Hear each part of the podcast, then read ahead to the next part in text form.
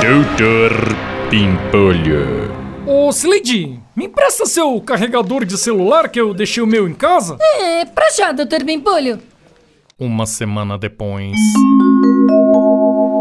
Ô, Slade, eu vou dar uma saída agora na hora do almoço e. É, doutor Bimpolho, desculpa falar, mas esse carregador de celular que tá aí na sua mão é meu, tá? Hum, Esse aqui? Isso aqui é meu, eu que comprei. Não, não, doutor Bimpolho, esse aí é meu. Eu emprestei pro senhor a semana passada, lembra? Slade, vai se fuder, meu. Vai vir agora com esse papinho? Você acha que eu sou o quê, meu? Ladrão de carregador? Não, doutor Bimpolho, não foi isso que eu quis dizer. Mas é que semana passada. Slade, para, vai, meu.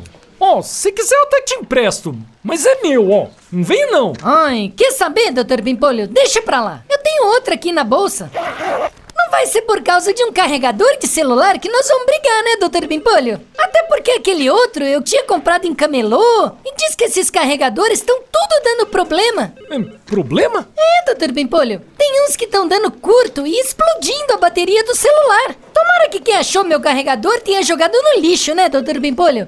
Se não, vai que... Slade, vai se fuder. Jogando baixo.